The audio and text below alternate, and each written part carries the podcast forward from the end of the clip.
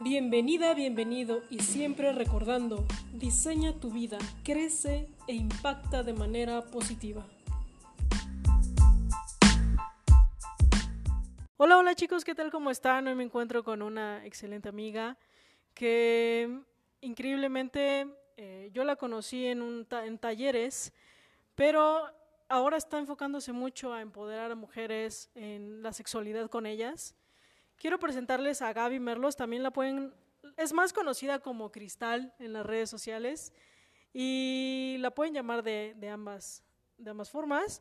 Quiero que te presentes, Gaby, nos hables un poquito de ti, por qué nace esta labor que ahora tú estás emprendiendo y, y que bueno, 2020 promete muchas cosas, ¿no? Muchos eh, talleres, eh, mucho conocimiento que quieres impartir. Platícame un poquito. Bueno, hola Sai, eh, yo soy Gabriela Merlos, también conocida como Cristal de Sade en las redes sociales, más específicamente en el ambiente BDSM. Y pues bueno, este, yo soy de profesión, soy diseñadora gráfica, eh, pero ahorita digamos que el diseño ya pasó a segundo término, ya hago muy poquito diseño, solamente lo hago cuando, cuando, me, cuando lo necesito y cuando me gusta también. Eh, estoy más enfocada ya ahorita a temas de sexualidad. Acabo de eh, concluir una maestría en sexualidad y género, que empecé hace dos años, y bueno, que ha sido como la eh, culminación de una primera parte de un nuevo proyecto de vida mío. Entonces, eh, ahorita tú comentabas que estoy trabajando con mujeres, ¿no? empoderarlas y todo esto. Y sí, en realidad sí es así. yo en los últimos 10 años estuve casi 100% enfocada a, mm, prácticas BDSM al ambiente BDSM, siempre o la mayor parte del tiempo trabajando con mujeres, pero pues bueno, solo BDSM. Eh, la realidad es que la sexualidad a mí siempre es un tema que me ha interesado. Si yo hubiera sabido que existía algo como para ser sexóloga, muy probablemente no hubiera estudiado yo diseño pero yo no lo sabía. O sea, de esto de que existía algo así me enteré a lo mejor hace, no sé, unos ocho años, una cosa así. ¿No? Pero bueno, siempre me ha interesado el tema. De hecho, cuando empezaba el Internet en aquellos 1998, o sea, todavía ni siquiera el 2000, eh, tenía yo un foro, ¿no? En, un, en, un, en aquel entonces se llaman BBS, que es como una especie de Facebook, pero sin gráficos, solo eran textos, bueno, una serie de cosas. Tenía yo un foro de sexualidad en donde la gente escribía, ¿no? Y pues yo como podía, ya como entendía con 18 años, 19 años, pues les contestaba. Entonces siempre me ha interesado el tema. Entonces, bueno, apenas hasta hace, ¿qué serán? Cuatro años, sí, más o menos cuatro años, eh, buscando información por una baja de libido mía. Eh, llegué a un taller de sexualidad, en a un diplomado en sexualidad humana que está impartido por INESPA así se llama el, lugar en donde lo tomé. Entonces, bueno, INESPA tiene un proceso académico que también va acompañado de un trabajo este, personal. Es un trabajo vivencial. Entonces, bueno, vas, vas tomando el diplomado y, vas trabajando cosas. ¿no? Entonces, bueno, a mí el diplomado me abrió los ojos a muchas cosas, me abrió las puertas a mucho conocimiento, que si bien a lo mejor tenía algunas cosas porque me gusta leer bastante, ¿no? No sabía yo otras tantas. Y tuve la suerte de que, bueno, encontré en ese momento buenos facilitadores también, ¿no? Que me, que me ayudaron.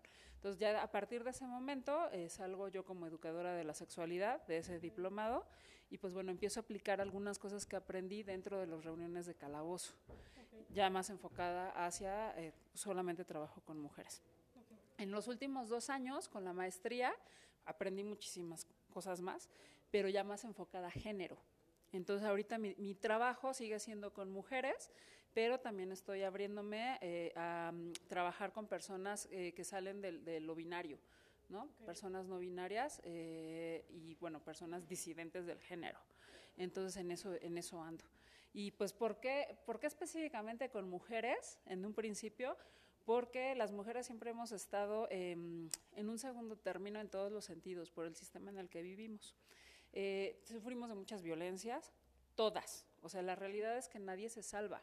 Eh, que muchas no lo veamos es otra cosa, porque lo tenemos normalizado, pero aún así lo vivimos. Y en mi caso, bueno, yo tuve una relación de, abuso que duró cinco años, precisamente cuando tenía yo, empecé con esta relación cuando tenía 19, ¿no? 19, eh, entonces, bueno, cinco años en donde tuve mucha violencia eh, psicológica, económica, eh, física no, pero bueno, con esas dos tuve, ¿no? Entonces a mí me costó muchísimo trabajo salir, aunque yo ya estaba medio consciente de lo que estaba viviendo, no lo veía completamente, ¿no? Por suerte tuve dos personas que, que bueno, me, me, ayudaron a terminar de verlo y a concientizar y gracias a esas dos personas, que digamos que fueron mi red de apoyo en ese momento, yo logré salir de esa relación, ¿no? Y aún así, o sea, me tuve que ir a terapia para trabajar muchas cosas y he de decirte que ahorita después de, ¿cuántos años son? Desde el 2003 que terminé, ¿no? Con esa relación, todavía sigo cargando cosas. Son cosas que no, no, no es tan sencillo liberarse de ellas porque te marcan. Entonces, eh, mucho del trabajo que yo hago con mujeres es precisamente para tratar de que estas violencias, em, uno, sean visualizadas y dos, si se están sufriendo, tengan una red de apoyo para poder agarrarse de ahí, poder salir si es que así lo desean, ¿no? Y también para que vean que, que no, no es algo aislado, no es algo que solamente le pase a una o dos, es, es, parte de un sistema, ¿no? Entonces, por eso para mí es tan importante. Y bueno, hablando ya propiamente de la sexualidad, pues bueno, la sexualidad nos ha sido siempre negada a nosotras, ¿no? Eh, o ha sido condicionada a eh, que sea una sexualidad reproductiva o una sexualidad al servicio del hombre, del varón, ¿no? Entonces, eh, pues bueno, parte del empoderamiento es precisamente, uno, concientizar el cuerpo, porque no lo tenemos concientizado, a través del cuerpo buscar placer, ¿no? Y pues bueno, ya el placer como lo quieras vivir. Obviamente, pues bueno, cumpliendo con, con que sea consensuado, ¿no? Que sea placentero, o sea, todo eso, eh, ya, como quieran. ¿No? Entonces, por eso es que, que, que me decidí yo a, a tratar de, de, profesionalizar lo que yo ya estaba haciendo. Porque la realidad es que lo estaba haciendo muy a priori, sí. Sí, ¿no? Así de, ah, pues bueno, esto me funcionó a mí, entonces lo quiero transmitir. Ahorita, pues bueno, o sea, la, las vivencias tienen mucha importancia a la hora de transmitir eh, la información y el conocimiento, pero también hay que tener eh, cierto, eh, sí, conocimiento para poder, para no dañar, ¿no? Obviamente la responsabilidad de las personas es su responsabilidad en cuanto a crecimiento, en cuanto a forma de ver las cosas y todo, pero bueno, si tienen un buen acompañamiento puede ayudar a que las personas salgan de, de donde estén, ¿no? Si es que lo desean.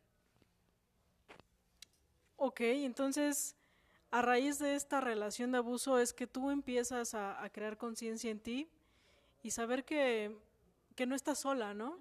Que hay más personas que están sufriendo eh, algún abuso psicológico, eh, económico, como me decías, y hasta físico. Uh -huh.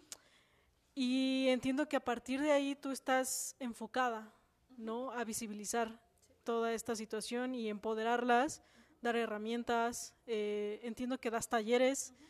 ¿Y ¿qué, qué, tipo de trabajo ahorita tú estás haciendo aparte? ¿O qué, de qué son tus talleres para que también otras chicas que a lo mejor están escuchando esto, pues se puedan acercar, ¿no?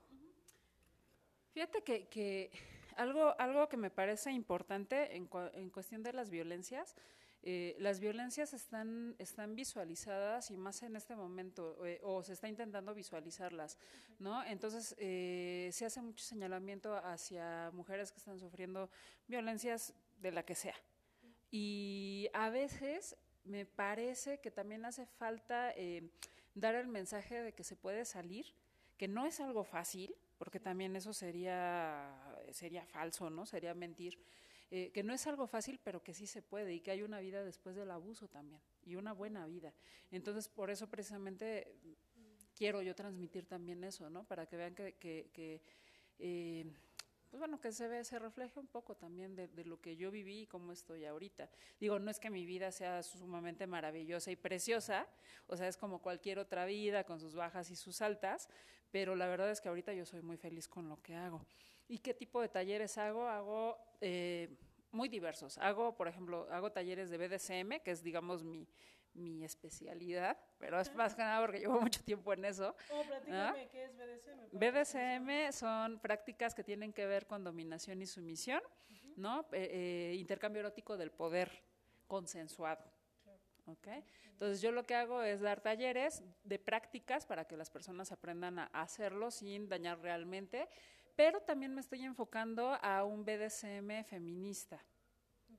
¿ok? Eh, yo sé que a lo mejor va a haber mujeres que me van a estar oyendo y van a decir, el BDSM no puede ser feminista.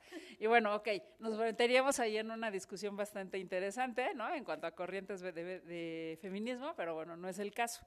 Entonces, bueno, yo trato de hacer un, un BDSM feminista porque todo lo que hay de BDSM está escrito por hombres. Incluso, por ejemplo, las cuestiones de dominación femenina son escritas por hombres. Entonces, a mí me interesa que las mismas mujeres empiecen a crear sus propias historias y realmente a vivir esto como ellas quieran. Entonces, mis talleres, mis últimos talleres están más enfocados sobre eso. Tengo un taller que dura aproximadamente medio año, en donde se va haciendo eh, un recorrido eh, de autoestima, ¿no? De autoestima, de empoderamiento del cuerpo y ya propiamente de prácticas BDSM. Y más recientemente acabo de, hacer uno, de diseñar uno para mujeres que quieren entrar a la dominación. Pero la, cuestión con la dominación dentro del BDSM es que te decía, está hecho por hombres. Entonces, pues bueno, toda, toda la construcción de las dominas que hay es para ellos. Independientemente de la orientación, ¿eh? incluso también entre mujeres les, sigue siendo una dominación masculina. Entonces, estamos trabajando entre varias mujeres que ya están yendo a los cursos como para tratar de formar también algo desde nosotras. Eso es en cuanto a BDSM. En cuanto a otros talleres, eh, talleres de sexualidad en general, tengo un taller sobre vulva, por ejemplo, ¿no? Eh, en donde hacemos un recorrido de cómo ha sido socializada la vulva y em, conocer las partes de la vulva y el clítoris y la vagina, ¿no? Para que las mujeres puedan familiarizarse con ella y pues bueno, te puedan tocarla sin miedo. Tengo otro, otro, otro taller que es sobre placer, así, tal cual, placer. Porque placeres hay muchos tipos, no nada más existe el placer sexual, hay muchos tipos. ¿no? Tengo ahorita otros desarrollados sobre diversidades relacionales, eh, en el sentido de tratar de desestructurar todo lo que es el amor romántico. Y también mostrar que hay otras formas de relacionarse más allá de la monogamia. Okay. Eh, monogamia, o sea, hablo un poco sobre monogamia, sobre monoamor, sobre las relaciones poliamorosas, sobre anarquías relacionales, eh, cómo se pueden estructurar ciertas relaciones, hablo también sobre, por ejemplo, swinger, sobre práctica BDSM, sobre QCOL, eh, otras formas que, aunque existen, no están tan visualizadas. Entonces, muchas personas eh, a veces pues tienen como curiosidad ¿no? Y muchas parejas también se está dando el fenómeno de que se están abriendo este tipo de prácticas, pero como no se entra desde la desestructuración, lo único que hacen es repetir las monogamias, ¿no? Y monogamias, eh, además, eh, pues dañinas, ¿no? hacia todas las personas, no nada más hacia las mujeres, hacia todas. Entonces, bueno, mi idea es eh, hacer una desestructuración para parejas que, quieren como iniciar en, este tipo de prácticas. Y luego ahí tenemos, bueno, tengo otros talleres eh, con otras sexólogas em, que van enfocados solamente para mujeres. En ese hacemos un, ciclo completo en donde regularmente se divide en dos, una parte, em, ¿cómo llamarlo?, social. Eh, en el sentido de, por ejemplo, trabajamos celos, trabajamos estructura de relaciones, trabajamos eh, construcción de la feminidad, cosas de, de ese estilo, y otro hablando exclusivamente de sexualidad. Ese es un ciclo de talleres en una empresa que eh, se llama Amor y Sexo para ti, ¿no? con, una sexóloga. Y aparte de eso, también está propiamente de lo de Poli, estamos iniciando, Marlene y yo, Marlene es una, psicóloga, eh, un grupo de, que se llama Poliamor MX, que lo que está eh, intentando, o lo que estamos intentando, lo que estamos haciendo más bien, es hacer reuniones en donde las personas pueden venir, conocerse, platicar se pone un tema y sobre ese tema se, se, debate, se reflexiona, se está procurando generar contenido para subir lo que sea un, contenido latino mexicano. ¿No? Porque sí hay, hay escrito, hay mucho escrito de poli ahorita, pero casi todo está enfocado desde España. Eh, hablando del poliamor eh, eh, en habla hispana, pues, ¿no? Hay algunos escritos muy interesantes, por ejemplo, de Mariana, que es una chica que, que trae un grupo que se llama Polifeminismos, entonces hay buenos intentos, bueno, no intentos, hay buenas cosas, ¿no? Entonces nosotros también a través de este grupo eh, procuramos también crear más, ¿no? Entonces, este, hola, entonces, eh, pues bueno, así. Ok, Gaby, este, híjole, tienes muchos tu, tu gama es muy amplia de, de cosas que has hecho, de tus talleres, de lo que quieres emprender, pero yo sé que te ha costado trabajo, ¿no? Porque es abrir brecha en, en tema de BDSM que, que no tiene mucho, ¿no? Que, que está aquí en México, pero aparte el poder eh, ser un tema educado, ¿no? Que, que toda la gente sepa de qué se trata y que lo puedan hacer consensuado y seguro. Entonces, ¿cuáles han sido tus mayores retos? ¿Cuál ha sido tu mayor, este, a qué te has enfrentado para ya lograr estar aquí ahorita, no?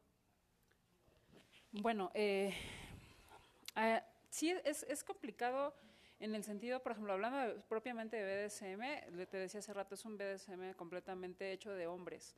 Eh, en México no es tan nuevo, tiene ya, tiene ya bastantes años. Lo que pasa es que siempre, siempre, siempre ha estado con una mentalidad masculina. Aunque curiosamente los grupos que hay de BDSM en- o que ha habido de BDSM en México, la mayoría han, sido hechos por mujeres.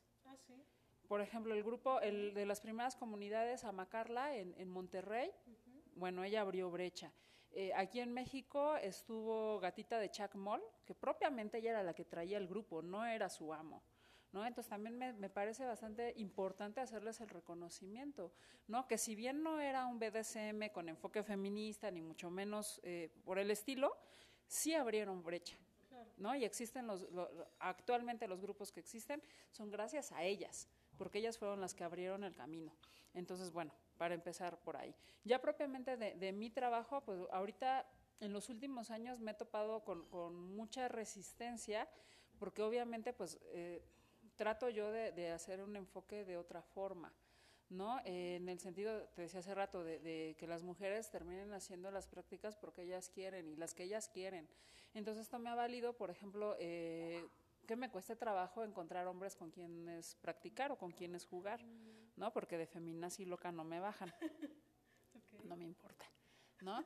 Pero, este, digo, o- obviamente em, abrir brecha, abrir surco, tiene costo, ¿no? Y lo- los costos son que la mayoría de las veces estás sola, ¿no? La mayoría de las veces sufres ataques de gente que ni siquiera conoces, ¿no? Porque de verdad, o sea, yo luego eh, recibo comentarios, sí, sí, sí, y yo así de, ¿y este de dónde salió? ¿No? Regularmente son hombres, es muy raro que, que, que sean de mujeres, entonces este, pues es como, ¿de dónde salió?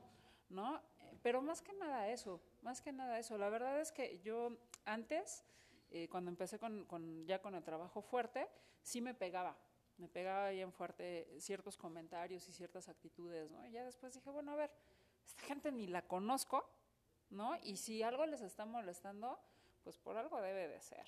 O sea, no es de a gratis. O sea, algo está sucediendo que se están sintiendo afectados, y lo pongo entre comillas, ¿no? Y por eso me están atacando, no por otra cosa, ¿no? Entonces, la verdad es que ya paso de ellos o, o intento pasar de ellos. Digo, no voy a decir que no me afectan algunas cosas, porque pues sería falso, ¿no? Pero ya es muy raro, muy, muy raro que pase.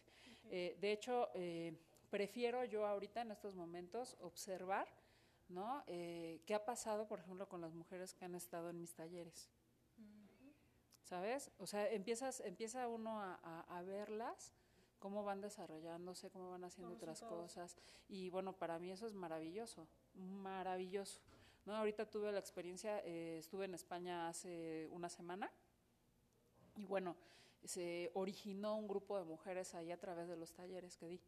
Entonces apenas acaban de reunir el domingo, ya estoy, estoy en contacto con ellas, obviamente, ¿no? Y pues ya me estuvieron platicando, entonces te das cuenta de que, bueno, abrir brecha ayuda, que hay muchos, muchas mujeres que necesitan espacios seguros también. Entonces para mí eso pesa muchísimo más que cualquier cosa que haya sido o que esté resultando negativa. Sí, creo que el impacto que puedes generar, eso es lo que te alimenta, ¿no? El, el saber que se está dando seguimiento a las actividades que tú dejaste plantadas. Una semillita que a lo mejor dejaste ahí, empieza a florecer y empiezan otras a integrarse y empieza a moverse, a tener movimiento. Y yo creo que también en los talleres aquí, cualquier persona que pueda venir a un taller se queda con una espinita de algo, ¿no? De algo padre que, que puede generar mucho bienestar a su vida. Y sí, yo creo que tu crecimiento, pues sí, creo que en todos lados vas a encontrar muchas dificultades, estar sola, haters, como siempre en las redes sociales, ¿no? El, que tú estés visible hace que, que, existan ese tipo de personas, ¿no? Pero creo que encontré eso, ¿no? En ti, que, que te alimentas de eso, ¿no? De, del bienestar que puedes generar en las personas. Y sé que vienen cosas muy buenas para ti en, en el siguiente año, o estamos en 2019, pero ya para 2020, ¿qué, qué planes tienes? ¿Cuál, ¿Cuál va a ser tu, tu ahora, tu visión?